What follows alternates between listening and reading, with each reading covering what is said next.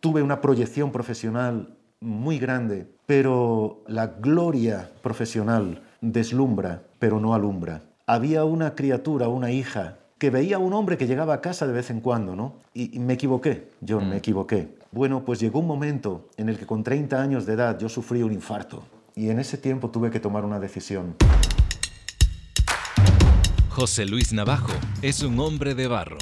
Antes de escalar y llegar a la cumbre, mira hacia tu lado, aún permanecen aquellas cosas y personas que de verdad importan. El hombre fue formado para la creatividad, para construir y elevar la vida de los que están a su alrededor. Siendo tan humanos, son una extraordinaria creación en las manos del alfarero.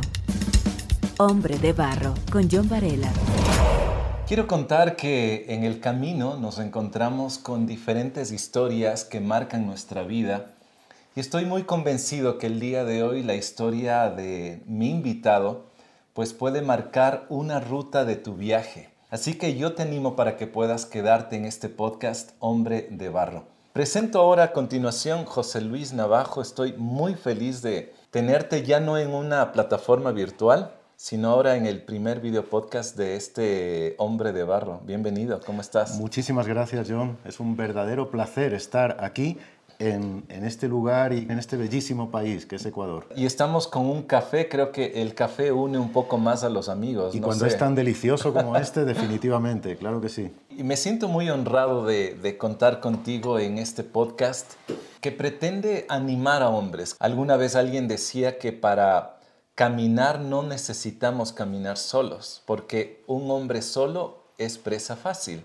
Y creo que tiene mucha verdad esto, pero antes de empezar con algunos detalles, yo tengo tres curiosidades, José Luis. La primera es, ¿qué haces cuando tú no escribes? Porque tú ya tienes, ¿qué? ¿22 libros tal vez? Son 27, 27. los que se han publicado actualmente. ¿Qué haces cuando no escribes? Cuando no escribo, estoy meditando en lo que debo escribir.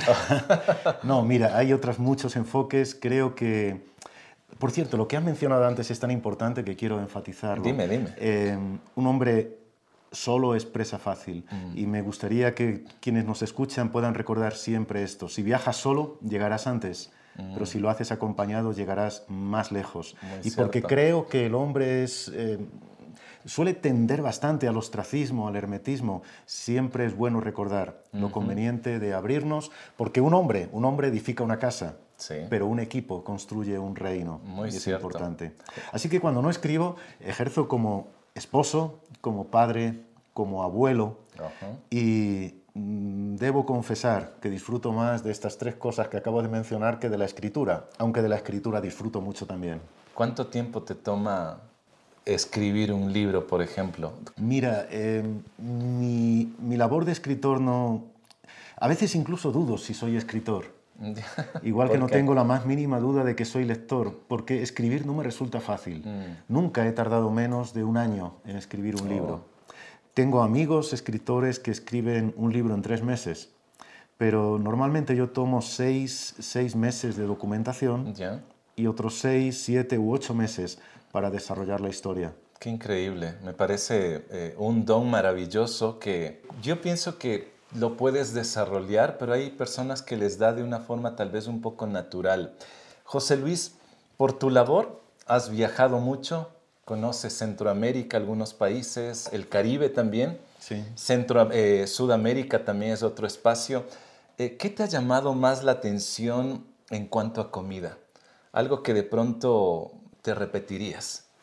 Mira, eh, siempre he presumido de la gastronomía española, pero cuando he comenzado a visitar eh, determinados países de Sudamérica, Perú, por ejemplo, Ecuador, por ejemplo, me he dado cuenta de la riqueza, riqueza gastronómica que hay en estos lugares. Me encanta, por ejemplo, el patacón ecuatoriano. Ah, sí. Lo mismo... es del plátano verde. Exacto. Y que tienes que... La receta de mi esposa es lo fríe un poquito, lo medio lo machaca o lo aplasta y luego lo vuelve a freír. Eso es un incluso yo cometo la barbaridad de, untar eh, mayo ketchup. yo sé que con un poquito de sal es suficiente, pero sí, mayonesa y ketchup mezclado. No está mal. Eh, mira, ayer comí, por ejemplo, una corvina una corvina. Soy más de comer mm, alimento de mar que, carne, ¿no?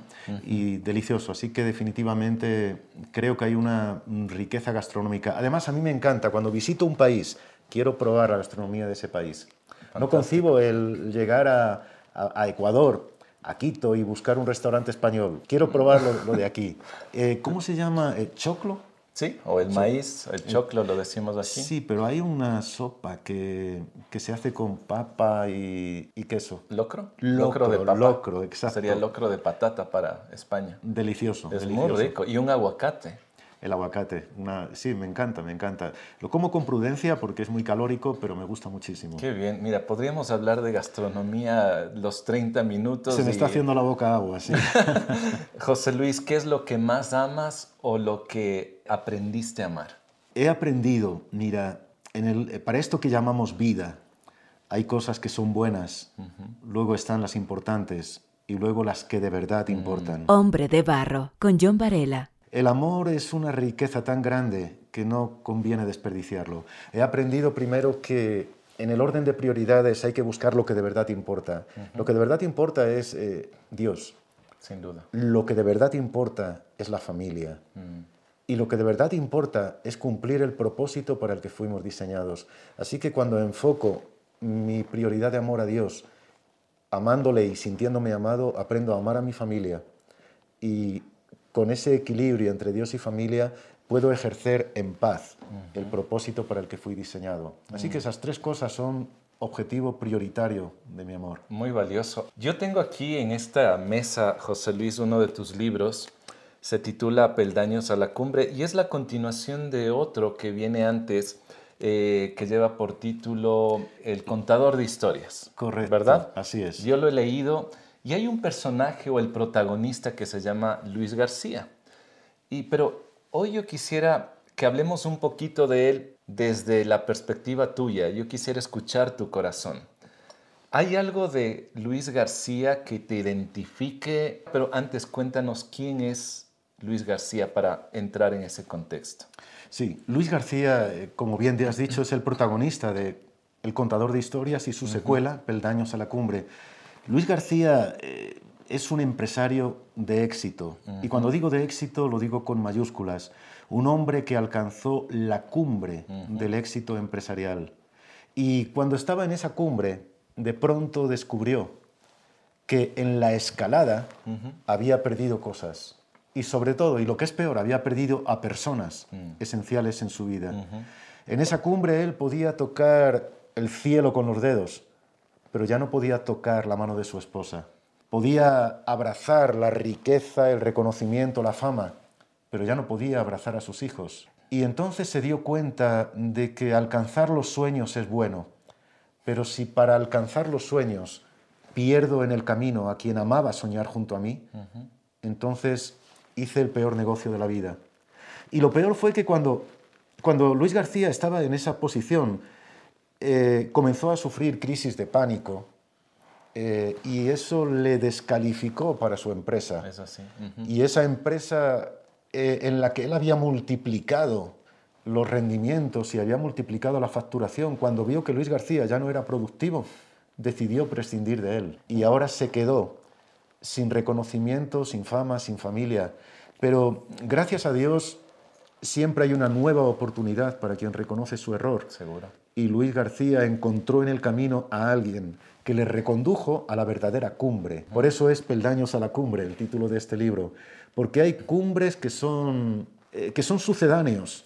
Alguien dijo que la fama es como gloria en calderilla, que pesa mucho pero que vale poco. Y por eso eh, el objetivo es mostrar en la vida de Luis García que hay cosas que son buenas, como digo, pero hay otras que son las que de verdad importan y debemos custodiarlas y debemos cuidarlas. Lo que tú mencionaste antes, ¿no? De estas tres cosas que amas y que tienen mayor, tal vez, relevancia de las importantes. ¿Hay algo de Luis que te identifica a ti como escritor o hay algo de, su protagonista que hable de tu esencia? Eh, John, pocos saben esto, pocos lo saben. Eh, es cierto, Luis García, en alguna medida, eh, soy yo. Ya. Mm, a decir verdad, casi todos mis, mis libros eh, tienen una parte de mi corazón, pero El contador de historias y Peldaños a la cumbre tiene una parte importante de mi biografía. En el momento presente yo puedo decir con plena certidumbre que Dios es lo primero, la familia lo segundo y luego nuestro propósito y desempeño es lo tercero. Pero hubo un momento en mi vida en que yo no lo tenía tan claro.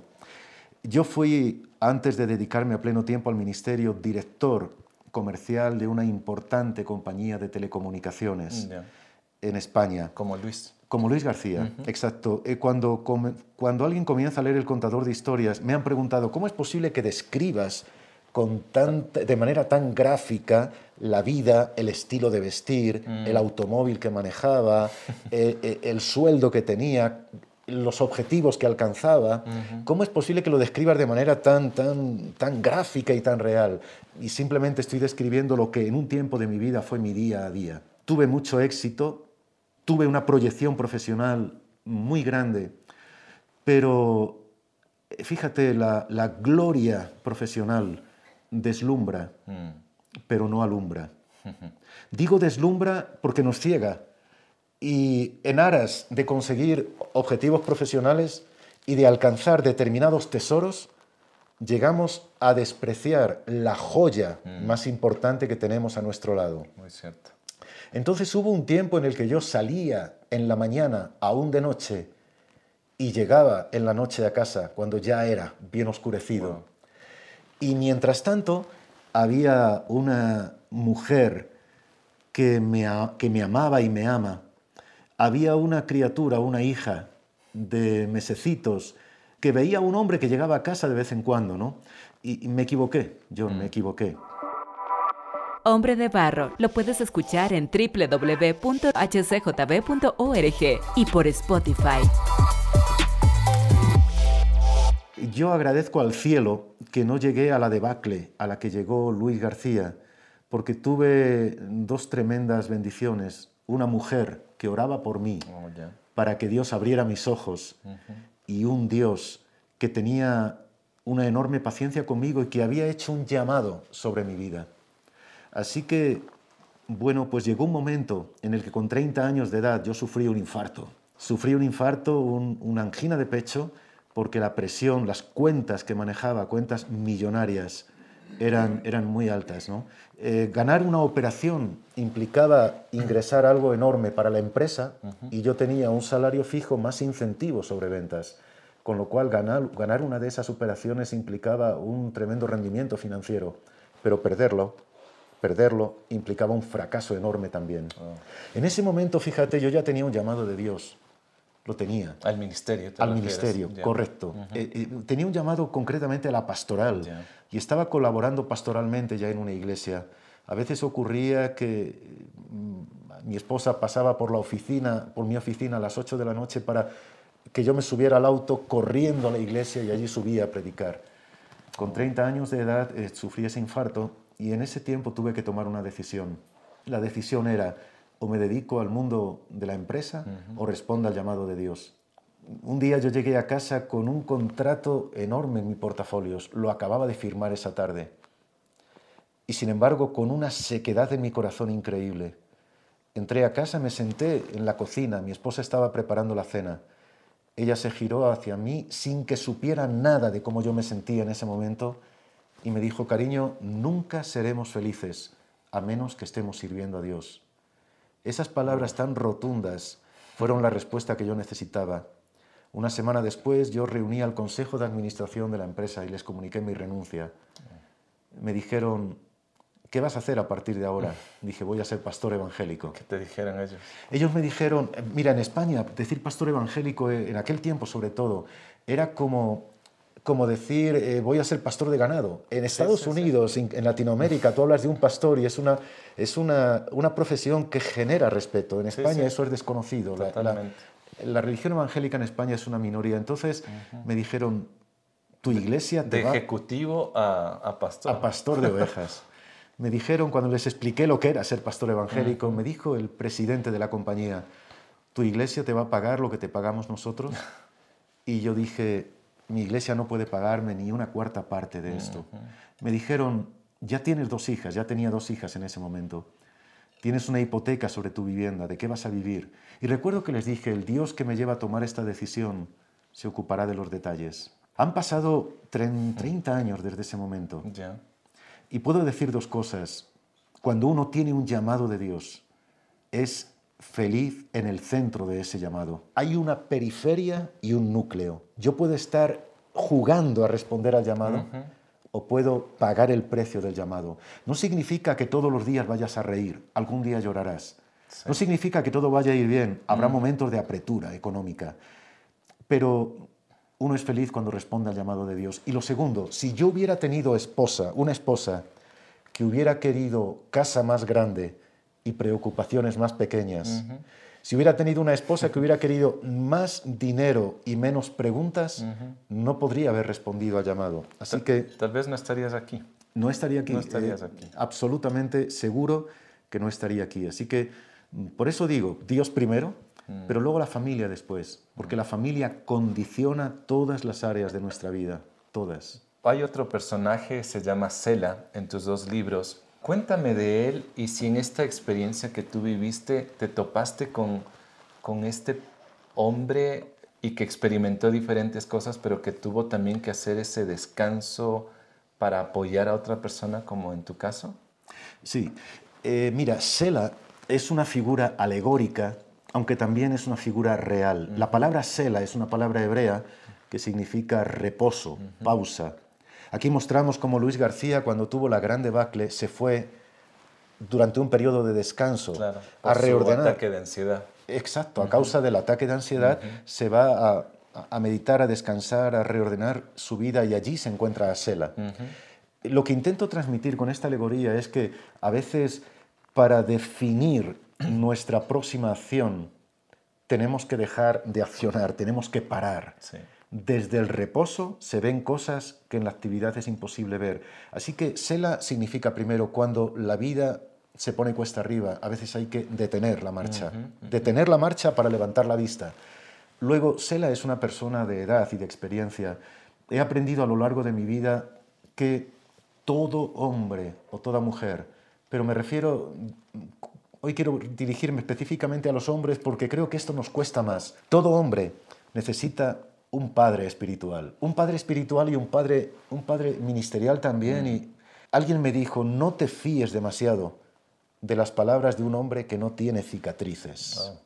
Por eso tenemos que buscar gente de experiencia con heridas de guerra, con las marcas del ministerio, que hayan pisado valles y que hayan tocado cumbres también.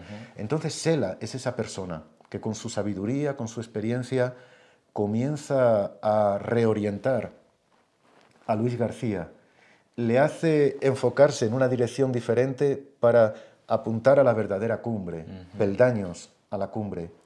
Y en esa trayectoria, la vida de Luis García, y sin hacer spoiler, puedo decir que va cambiando. No todo se resuelve de inmediato, pero encuentra un camino, una hoja de ruta. Hombre de barro, originalidad en sus manos. Te cuento que aquí en el país, aquí en Ecuador, hay una, una colina eh, en la ciudad de Guayaquil, el puerto principal, y se llama Santa Ana. Y para llegar a ese lugar tienes que subir 444 eh, peldaños. Ajá. Ahora, tomando esta ilustración de peldaños a la cumbre con esta, esta pequeña colina que te digo, sucede, ah, eh, José Luis, que a veces nosotros los varones queremos saltar de cinco en cinco para llegar más rápido. Y no queremos ir una por una. Nos- en lo personal, cuando le- eh, leí tu título, digo, peldaños a la cumbre, digo, ¿cuántos peldaños tengo que escalar para llegar tal vez a los mil, dos mil, tres mil metros? No sé, aquí hay montañas enormes. Sí, sí. Pero a veces queremos como hombres saltarnos. ¿Qué podrías tú decir a aquellos que quieren llegar más rápido y no quieren tomar de pronto el proceso que es regular para llegar a esa cumbre que es necesaria? Hay un mensaje importante que transmitirles. Pero fíjate, me has hecho recordar, John, eh, no sé si te refieres a lo mismo. Yo estaba viajando de Cuenca a Guayaquil, subí un parque natural llamado Las Cajas o La Caja. Creo que ese es otro. Sí, y, y recuerdo que al llegar a la cima había un mirador impresionante. Pedí al chofer que parara y para llegar al mirador había que subir cinco o seis peldaños para tener toda la vista Claro, ves todo. Cuando yo subí esos cinco peldaños pensé, lo subí deprisa, como tú dices, y, no me di cuenta de que estaba en una altura impresionante, creí que me desmayaba, me faltaba el aire ahí arriba. Yo la altura. Sí, sí, sí. Mm, aprendí algo ahí, efectivamente, para llegar a la cumbre. Lo peor que podemos hacer es precipitarnos. Mm. Yo he aprendido que yo no puedo acelerar el cumplimiento del plan de Dios en mi vida, pero sí puedo retrasarlo e incluso puedo abortarlo, puedo bloquearlo. La forma más segura de llegar pronto es caminar con mesura y con prudencia. He tenido suficiente ocasión en la vida, tengo 58 años, he tenido suficiente ocasión de tomar atajos, y me he dado cuenta de que la mayoría de las veces los, atajos no nos aceleran el logro, sino que nos pierden. Nos perdemos. Por eso no precipitemos el resultado, no nos comamos la fruta verde. Eh, el proceso para que la fruta madure requiere de sol, requiere de naturaleza, pero requiere de tiempo también. Y por eso conviene, conviene ser prudentes. Todos queremos ver resultados rápidos, pero mira, Dios se toma unas horas en construir un hongo y 100 años en levantar un roble. Nosotros debemos elegir qué prefiero ser, un hongo o quiero ser un roble. Para ser roble hay que tener paciencia, hay que tener calma. Las cosas ocurren en el tiempo perfecto. Muy cierto. Y yo no puedo acelerarlo, solo puedo retrasarlo. Y la manera más efectiva de retrasarlo es querer precipitar el final. Así que calma, calma y paciencia. Lo único urgente en la vida es alcanzar la salvación. Una vez que hemos encontrado la salvación, lo demás puede esperar un poco. Muy cierto. y, también yo añadiría el rodearte de personas que te, que te elevan. Cierto. A, Luis, lo, él admiraba a un compañero de su trabajo que, que sabía cuál era la condición y que eh, estuvo ahí para apoyarlo, ¿no? Era Felipe Reyes, si no me equivoco. Y creo que nosotros como varones necesitamos también a otros para caminar juntos y, a veces no precipitarnos, porque cuando lo hacemos definitivamente nos perdemos o, alargamos ese recorrido. Eh, José Luis, hay algo más que también me llama la atención en tu libro y de la experiencia de, Luis García, es que hay momentos en, en los que a la esposa, por ciertas circunstancias, le toca trabajar cuando él se quedó sin trabajo, le tocó quedarse en casa y sentirse en una soledad. Y eso a un varón le provoca un tema de, eh, de, no sentirse productivo, después de estar en la cumbre del éxito de esta empresa, ver que su esposa empieza a trabajar y él verse solo se ve inútil. ¿Qué puedes tú decir a aquel hombre que puede estar viviendo una realidad como esas que después de salir de, un sitio que a lo mejor no era el suyo, pero que está enfrentando ahora una, una situación que no la esperaba, pero que le está viviendo ahora. Muy interesante esa, esa, cuestión, John. Sobre todo ahora que al calor de la pandemia son tantos los hombres que han perdido su puesto de trabajo y que tal vez están luchando con el síndrome del invisible, con el síndrome del que antes era productivo y ahora deja de serlo. Yo a esas personas quisiera recordarles quisiera recordarles que un hombre es mucho más que una máquina de generar dinero, que en la vida hay muchas cosas tan importantes e incluso más importantes que ser productivo. Mm. y que no ocurre nada, ni es en absoluto, no debería ser humillante que en un determinado momento eh, sea ella la que genere más ingresos para el hogar que Él. El hombre y la mujer somos diferentes en función, pero idénticos en dignidad. Y mi dignidad no depende de mi puesto de trabajo. Mi dignidad depende de mis principios, de mis valores. Eh, y a veces los principios y los valores se demuestran eh, siendo capaz de asumir una tarea de la más sencilla en el hogar y ver cómo mi cónyuge, mi esposa, en ese tiempo es la que está ingresando dinero. No pasa absolutamente nada. Es más, el auténtico carácter, dijo alguien, el auténtico carácter se demuestra como las antiguas fotografías, se revela en la oscuridad. Es en los tiempos de oscuridad cuando sale la imagen que realmente somos. Hombre de barro. En este momento mi esposa tiene un trabajo secular y ella lo ha tenido siempre. Y gracias a que mi esposa tiene ese trabajo secular, yo he podido ir dando pasos en la vida. Por ejemplo, dejar la empresa para poder dedicarme al ministerio. Por ejemplo, dejar un pastorado que tenía un salario fijo para ahora tener un ministerio intereclesial que me hace viajar por el mundo y escribir libros. Mm, pero ha habido momentos en que, en pandemia, por ejemplo, tres años estuve sin viajar. Mi único sostenimiento financiero llegaba a través de esos viajes. Hmm. En esos tres años yo tuve dos, dos posibilidades. Pasarme el día encerrado en mi habitación lamentando no soy productivo o agradecer a Dios porque mi esposa seguía percibiendo un salario y yo tenía ese tiempo para buscar a Dios y reorientar un poco el futuro. Les diría, espera que amanezca. La hora más oscura de la noche es justo la que precede al amanecer. Muy cierto. José Luis, para casi, casi terminar, quiero citar algo que Cela lo dijo. Es preciso que alguien continúe la labor de avivar las ilusiones que se extinguen Muchos sueños están muriendo porque no hay quien los aliente. Necesitamos como hombres entender que nosotros podemos ser esa persona de continuar con, esa antorcha, de alentar a otros, pero muchas veces nos quedamos en una segunda línea, tal vez no queremos cruzar ese riesgo de alentar a otros. En tu experiencia como desafío a la vez, para quien nos está viendo en este momento y quien nos está escuchando, ¿qué le podrías tú eh, decir para animar, para que continúe con esa labor de avivar las ilusiones de otros? Hmm, qué bueno y qué importante, sí. Mira, eh, siempre, pero ahora más que nunca, el mundo está necesitando el surgimiento de una generación de hombres, hombres que dejen huella, hombres a los que yo llamo trascendentes y a la vez relevantes trascendentes porque tocan el cielo mm. Relevantes porque pisan la tierra y dejan una huella en ella. Creo que un hombre que decida eso, que decida salir de su zona de confort, asumir riesgos. ¿A qué me refiero con esto? Me refiero a que tal vez Dios está inquietando el corazón respecto a, dejar un buen presente para abrazar un mejor futuro. E, ese fue mi caso. Eh, yo tenía la alternativa de seguir enfocándome en una proyección profesional, pero tenía un llamado.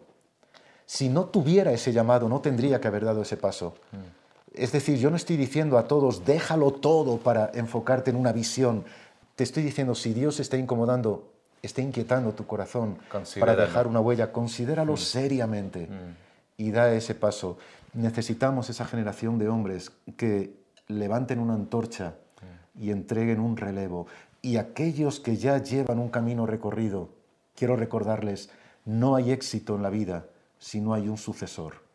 Es decir, mm. tal vez tú ya has recorrido una trayectoria, has dejado una impronta, has marcado una huella, has considerado la posibilidad de que llega un tiempo de entregar ese relevo, de buscar un sucesor, porque la bendición auténtica y el éxito de verdad en un ministerio se define porque trascienda a mí, que cuando yo termine el ministerio siga. Así que por un lado, los que han de dar el paso, dalo ahora, es el momento de hacerlo. Y los que dieron el paso hace mucho tiempo, busca, busca quien siga con la antorcha encendida. Qué maravilloso. José Luis, para aquellos que tengan la curiosidad de leer tus libros, dónde se pueden dirigir y para aquellos que quieran tal vez expresarte una idea o generar una conversación, ¿cómo llegar a ti? Mira, eh, estoy en las redes sociales como José Luis Navajo. Eh, mi página web es joseluisnavajo.com, en Instagram, Facebook, Twitter como José Luis Navajo. Además, me encanta la interacción con los lectores. Prometo contestar, no prometo hacerlo de inmediato, pero siempre, siempre eh, quiero interactuar con mis lectores. Los libros están en formato impreso, en digital, en audiolibro también y lo pueden encontrar en su librería favorita en la mayoría de los países y si no a través de plataformas como Amazon o buscalibre.com lo pueden encontrar. Pero me encantará poder conversar con ellos. Qué bueno, y de esta manera seguimos apoyando. Amén, que así sea. José Luis, muchas gracias por este tiempo. Un placer, lo he pasado muy bien. El café delicioso, la conversación deliciosa. Me, así que me encantado también. Que Dios te bendiga. Gracias. Hasta siempre. Te invito a escuchar una vez más este episodio que se llama Peldaños a la Cumbre. Comparte con quien tú crees que le puede ser útil este podcast Hombre de Barro. Los 63 episodios del podcast los encuentras en nuestra web hcjb.org y también en plataformas Spotify, Apple y SoundCloud. La próxima semana tendré otro nuevo Hombre de Barro. Hasta pronto. Hombre de Barro con John Varela. Hombre de Barro es una producción de HCJB.